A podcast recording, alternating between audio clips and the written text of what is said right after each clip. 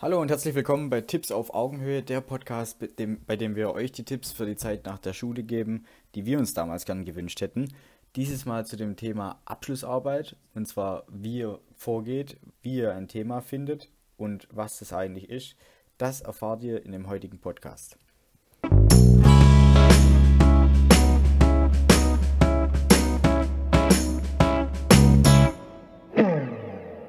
Ich bin dieses Mal wieder alleine ähm, mit dabei. Fabi ist leider verhindert, hat immer noch Klausurenphase und der nächste Punkt ist, der Fabi ist gerade dabei, seine Bachelorarbeit zu schreiben. Und genau aus dem Anlass haben wir uns gedacht, ähm, ihr werdet natürlich im Studium auch später mal verschiedene Abschlussarbeiten schreiben. Je nachdem, wie weit ihr geht, ähm, sogar drei Stück an der Zahl. Aber ich komme da jetzt gleich nochmal später drauf zurück, warum genau drei. Eine Abschlussarbeit kann eine Bachelorarbeit sein zum Beispiel oder auch eine Masterarbeit. Und es ist immer ein geschriebener wissenschaftlicher Text und der versucht sozusagen bestehende Erkenntnisse zu analysieren oder eben auch neue Erkenntnisse hervorzubringen. Das heißt, man soll eigentlich auf gut Deutsch gesagt zeigen, was man kann, beziehungsweise was hat man jetzt im Studium genau gelernt. Das kann jetzt bei mir zum Beispiel, ich habe ja Maschinenbau studiert, hat sich die Themenvielfalt war echt riesig. Das heißt, man konnte was machen im Hinblick auf Recherche. Das heißt, man schaut und analysiert ein bestehendes System und schreibt da eine kritische Haltung oder eine, eine Kritik drüber. Man forscht nach neuen Werkstoffen, man forscht nach neuen ähm, Antriebssystemen. Man hat eine konstruktive Arbeit, bei der man, sage ich mal, versucht, einen ein gewisses Bauteil zu entwerfen und zu entwickeln oder aber auch zu verbessern. Das heißt, es ist wirklich die ganze Palette mit dabei. Das ist immer so, je nachdem an welcher Hochschule oder Uni ihr seid oder ob ihr das auch wieder dual macht oder in einem Fernstudium, ähm, sind die, ist die Bearbeitungszeit für so eine Abschlussarbeit immer ein bis sechs Monate. Das heißt, Extrembeispiel, ich kenne eine, die studiert was mit dem Themenbereich Kosmetik und sie hat gerade mal für einen Monat ihre Bachelorarbeit geschrieben, beziehungsweise die Frist eben dafür. Bei mir und auch beim Fabi ist es so, dass wir insgesamt sechs Monate uns mit dem Thema beschäftigen und es natürlich auch dementsprechend viele Leistungspunkte mit sich bringt. Das heißt, die Credit Points, die man dann immer bekommt für eine abgeschlossene Leistung. Bei einer Bachelorarbeit kann das sein zwischen 10 und 20 Prozent, je nachdem wieder auf welcher Hochschule ihr seid. Also 10 bis 20 Prozent der Gesamtnote, wenn ihr euch das mal überlegt, das ist eigentlich ziemlich, eine ziemliche Menge Holz, die man da mit einer Arbeit sozusagen wirtschaftet oder die einen dann auch dementsprechend runterziehen kann. Bei einer Masterarbeit, so war es bei mir, die zählt sogar 25 Prozent, das heißt ein Viertel eurer gesamten Masternote setzt sich nur aus dieser einen Arbeit zusammen. Was ist eigentlich der Unterschied zwischen einer Bachelorarbeit und Masterarbeit? Also der gängigste Unterschied ist so, bei einer Bachelorarbeit, das ist ja eure erste selbstständige Arbeit bzw. Tätigkeit, die ihr abgebt während dem Studium. Das heißt, ihr habt immer einen Betreuer, der euch vom Institut zur Verfügung gestellt wird und der euch sozusagen wissenschaftlich betreut. Das heißt, der zeigt euch dann, welche Schritte es gibt in der Arbeit, wie ihr am besten vorgehen solltet, warum ihr das Thema jetzt ähm, aus dieser einen Seite eben anfangen solltet zu bearbeiten und nicht von der anderen. Also ihr werdet, sage ich mal, noch ein Stück weit an der Hand geführt. Bei der Masterarbeit ist es dann ganz anders. Das heißt, bei der Masterarbeit ist es so, ihr seid ja dann schon, sage ich jetzt mal, alt und reif, wenn man das so sagen kann, und habt ja jetzt schon ein paar Jahre studiert und habt ein enormes Wissen angesammelt und ihr sollt quasi bei der Masterarbeit zeigen, dass ihr selbstständig in der Lage seid, das angewandte Wissen jetzt zu benutzen und selbstständig Ziele dabei zu erarbeiten. Das heißt, ihr habt dann keinen direkten Betreuer mehr wie bei der Bachelorarbeit, also ein Stück weit schon, aber ihr berichtet dem sozusagen nur noch. Das heißt, ihr trefft den jede Woche bzw. jede zweite Woche, so war es bei mir. Ich habe dann immer für eine Stunde meinen, meisten neuen, meinen neuesten Stand vorgestellt und er hat dann gesagt, okay, gut oder schlecht oder hm, Tobi, du bist jetzt aber ein bisschen langsam geworden. Und dementsprechend habt ihr das alles eben selbst in der Hand. Und der Professor bewertet dann sozusagen auch viel mehr eure eigenständige Arbeit bzw. Herangehensweise und auch einfach eure, ob ihr strukturiert seid oder nicht. Und das ist eben das, was man während dem Studium auch unbedingt lernen sollte, weil man gerade bei den Arbeiten das entsprechend anwenden muss. Ich habe vorhin gesagt, dass es auch drei Abschlussarbeiten gibt. Das kommt auch wieder darauf an, was ihr für ein Studium habt. Bei mir war das so, ähm, und beim Fabi wird es auch so sein, dass wir noch eine Studienarbeit schreiben müssen. Das heißt, die Studienarbeit, die ist dann im Master und die ist dann sozusagen vorbereitend für die Masterarbeit. Das heißt, es ist eigentlich vom Umfang her und auch von der Benotung her wie eine Bachelorarbeit nochmal, die euch sozusagen auf die strukturierte Arbeitsweise und auch eben auf die eigene Leistungsbereitschaft und Erkenntnisbereitschaft der Masterarbeit vorbereiten soll. Wie genau das jetzt im Umfang aussehen muss, das heißt, wie viel, wie viel Seiten braucht ihr jetzt, wie viele Wörter braucht ihr da, das kann man so direkt immer gar nicht sagen, weil ich muss sagen, je nachdem, was für ein Institut ihr habt, beziehungsweise was ihr studiert, bei Germanistik werdet ihr sicherlich viel, viel, viel mehr schreiben als ähm, bei Maschinenbau. Ich kenne sogar eine Doktorarbeit, die ging gerade mal über eine Seite. Das war, das war einfach nur ein mathematischer Beweis und damit war das fertig. Das heißt, pauschal kann man es nicht sagen. Ich persönlich hätte jetzt gesagt, auch so 30 bis 40 Seiten trifft bei einer Bachelorarbeit eigentlich zu, also ohne Anhang und ohne Quellenverzeichnis. Und bei der Masterarbeit ist dann ungefähr doppelt so viel. Aber wie gesagt, lasst euch davon nicht leiten, das ist schwierig zu sagen. Schaut da lieber, was das Institut davon hält, beziehungsweise was euch der Betreuer bei der Bachelorarbeit dann eben nennt. Was noch ganz wichtig ist, die Bachelorarbeit muss man auch anmelden als Prüfungsleistung, ganz normal beim Prüfungsamt.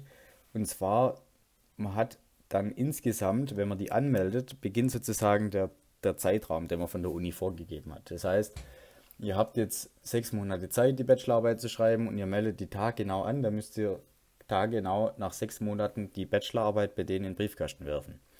Was jetzt ganz viele Studenten machen, ist, dass die sagen, okay, ich fange mit meiner Bachelorarbeit an, melde sie aber später an. Hat den Vorteil, dass man sozusagen nicht so unter Zeitdruck steht, weil man weiß ja nicht genau, was passiert, beziehungsweise wie viel Arbeit auf einen zukommt. Aber im Nachhinein, ich habe das auch schon oft erlebt, bei vielen Kumpels von mir, die genau die gleiche Taktik gefahren haben, dass sie dann eben auch keinen Druck mehr haben. Das heißt, sie haben gar keinen Abgabedruck, weil ihr werdet von eurem Betreuer auch nicht verpflichtet, jetzt acht Stunden da zu sitzen und an der Bachelorarbeit zu schreiben. Vielleicht bei den einen schon, bei den anderen weniger.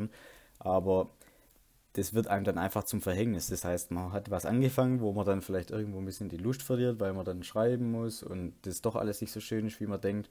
Man geht dann nicht mehr so oft hin und dann schreibt man plötzlich nicht mehr sechs Monate, sondern zwölf Monate die Bachelorarbeit, weil man eben nicht rechtzeitig angemeldet hat. Und deswegen findet da einen Weg. Ein Monat hin oder her würde ich jetzt sagen, ist okay, aber schaut, dass ihr spätestens nach einem Monat mit dem ihr euch mit der Bachelorarbeit beschäftigt habt, auch wirklich anmeldet, dass ihr sozusagen selber eine Deadline und auch irgendwo einen Drang habt, das abzugeben und auch zu beenden. Der nächste Punkt ist das Thema der Bachelorarbeit bzw. Abschlussarbeit. Das Thema könnt ihr euch immer selbst raussuchen. Wie ihr da jetzt genau an Themen kommt, ähm, da gibt es verschiedene Herangehensweisen. Das heißt, einmal habe ich ja schon mal gesagt, ihr könnt es in einer Firma schreiben. Das heißt, wenn euer Professor euch sozusagen in der Firma betreut. Ihr habt dann den eigentlichen Betreuer in der Firma. Der Professor hält dann am Ende nur noch Rücksprache mit dem Betreuer aus der Firma und gibt damit eben die Note ab. Ihr könnt das Ganze aber auch direkt an der Uni oder am Lehrstuhl schreiben. Das heißt, ihr schaut bei den Instituten, die ihr jetzt zum Beispiel als Fächer habt, könnt ihr einfach mal auf die Homepage schauen. Da gibt es dann immer irgendwo einen Reiter mit Abschlussarbeiten oder ihr lauft dort vorbei dann hängen sie aus. Dann könnt ihr die fragen, hey, was habt ihr eigentlich gerade für Abschlussarbeiten? Ich studiere das und das. Oder ihr kennt sogar jemand aus der Vortragsübung oder aus ähm, der Vorlesung und ihr geht direkt zu dem hin und fragt, ich wäre jetzt soweit, würde gerne eine Abschlussarbeit schreiben, was gäbe es denn für Themen? Oder aber, wenn ihr schon selber ein eigenes Thema habt, ist es natürlich viel besser, wenn ihr zu dem fachaffinen Professor, sag ich mal, geht, der das dann betreuen würde und dem sagt, hey, guck mal her, ich habe da das interessante Thema, das könnte ich mir gut vorstellen zu schreiben. Ähm, es motiviert mich, weil, da müsst ihr dann natürlich vorbereitet hingehen und dementsprechend könnt ihr sozusagen euer eigenes Thema auch für die Abschlussarbeit verwenden. Ihr müsst allerdings vorher nur kurz schauen, was genau in der Prüfungsordnung steht und was ihr für Vorgaben habt, die ihr damit eben erfüllen müsst. Ähm, das ist immer ganz wichtig, nicht, nicht, dass man da dann am Ende ähm, einen Professor findet, der aber eigentlich gar nicht für den Lehrstuhl, für den ihr eingeschrieben seid, sozusagen die Fächer betreuen kann. Was ich euch noch als Riesentipp mitgeben kann, schaut teilweise nicht mal primär nach dem Thema, sondern schaut lieber nach dem, nach dem Punkt Prof. Das heißt, was sagen denn die Kommilitonen oder die Leute aus den Semestern drüber über den Professor? Wie geht er mit den Abschlussarbeiten rum? Gibt er gute Noten, gibt er schlechte Noten, betreut er gut, betreut er schlecht? Weil es ist einfach so ein Aushängeschild, sag ich mal, für später, wenn ihr euch bewerbt und ihr habt eine Abschlussarbeit geschrieben. Jede Firma weiß, es ist sau schwer, zum Beispiel in Mathematik oder sonst irgendwo eine gute Note zu schreiben im Grundstudium, weil jeder versucht euch im Grundstudium ja nur rauszuwerfen. Das heißt, auf die Noten kann man nicht so richtig schauen. Die Firmen werden aber immer ganz explizit auf die Noten von der Bachelor- oder Masterarbeit oder sonstigen Abschlussarbeiten schauen, weil man da eben sagen kann, hey, ihr habt es versucht selber umzusetzen, ihr habt euch selber mit dem Thema beschäftigt und diese Note spiegelt sozusagen euer Arbeits- Verhältnis bzw. eure Arbeitsbereitschaft und auch eure Organisationsfähigkeit und eure Struktur ein Stück weit wieder. Und deswegen, also ich habe das auch genauso gemacht. Ich habe meine Bachelorarbeit bei einem Professor geschrieben, wo ich gehört habe, der gibt generell eigentlich jetzt nicht so schlechte Noten. Und bei dem habe ich auch alle drei Abschlussarbeiten, die ich schreiben musste, geschrieben, einfach weil ich gesagt habe, ich gebe mir nicht den Stress, dass ich dann am Ende eine schlechte Note in so einer prekären ähm, oder in so einer wichtigen Arbeit bekommen. Weil wenn man dann mal eine 4 in der Bachelorarbeit drinstehen hat, ich glaube, das wird schwierig, das beim Bewerbungsgespräch noch richtig zu verkaufen. Was ihr auf jeden Fall auch machen solltet, sobald ihr angefangen habt, eine Arbeit anzunehmen bzw. anzufangen, in der allerersten Woche schaut, dass ihr da einen Zeitplan erstellt. Das heißt, es gibt ein Diagramm, ähm, das nehme ich mal ganz gern dafür, das heißt Gantt-Diagramm. Da könnt ihr quasi so einzelne Topics, sage ich mal, bei euch oder so Überkapitel auswählen. Also zum Beispiel Überkapitel 1 ist Schreiben, das heißt, wie geht ihr bei eurer schriftlichen Arbeit vor? Über Kapitel 2 ist dann zum Beispiel Umsetzung der eigentlichen Arbeit, Motivation, Ziele, Planung, ähm, Test und was es alles gibt. Und dann schreibt ihr euch sozusagen über die Kalenderwochen von eurer Arbeit immer die Ziele auf und schaut dann selber, wie ihr die, sage ich mal, ein Stück weit auch umsetzt. Das ist einmal super für das eigene Gewissen, beziehungsweise man sieht selber, hey, bin ich im Zeitplan oder bin ich zu langsam oder was soll ich denn ändern? Und das andere ist, wenn ihr sowas habt und irgendjemand fragt euch, hey, was habt ihr eigentlich gerade vor, was habt ihr gemacht, was, was wollt ihr in den nächsten Wochen machen, ähm, wie schaffst du es überhaupt fertig zu werden? Hast du überhaupt noch Zeit übrig? Dann können ihr einfach genau diesen Zeitplan sozusagen nehmen und allen Leuten geben und zeigen und die sehen, wow, hey, der ist aber vorbereitet, der weiß, was er will, der kriegt sein Ziel und schafft es auch in der gewissen Zeit, das Ganze umzusetzen. Und wenn man dann mal eine Woche in Verzug ist, ist es auch nicht schlimm. Es gibt ja immer noch die Nächte, die man durcharbeiten muss, sage ich mal. Das wird euch aber noch das ein oder andere Mal im Studium begleiten, die Nachtschicht.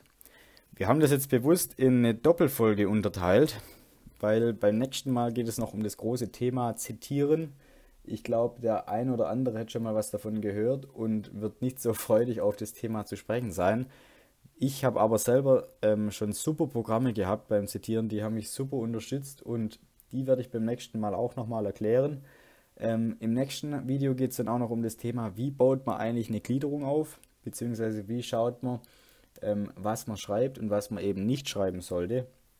Und nichtsdestotrotz ganz am Ende noch, wie drucke ich eigentlich meine Arbeit und was für Fallen gibt es denn beim Drucken. Deswegen schaut beim nächsten Mal auf jeden Fall vorbei. Ähm, Wer es noch nicht getan hat, wir freuen uns über ein Abo und ein Like. Falls ihr Fragen zu dem ganzen Thema habt rund ums Studium, ähm, schreibt uns gerne auf Instagram oder sonst irgendwo, lasst einen Kommentar da. Wir reagieren auf jeden Fall drauf und beantworten euch die Frage gerne. Macht's gut und bis bald.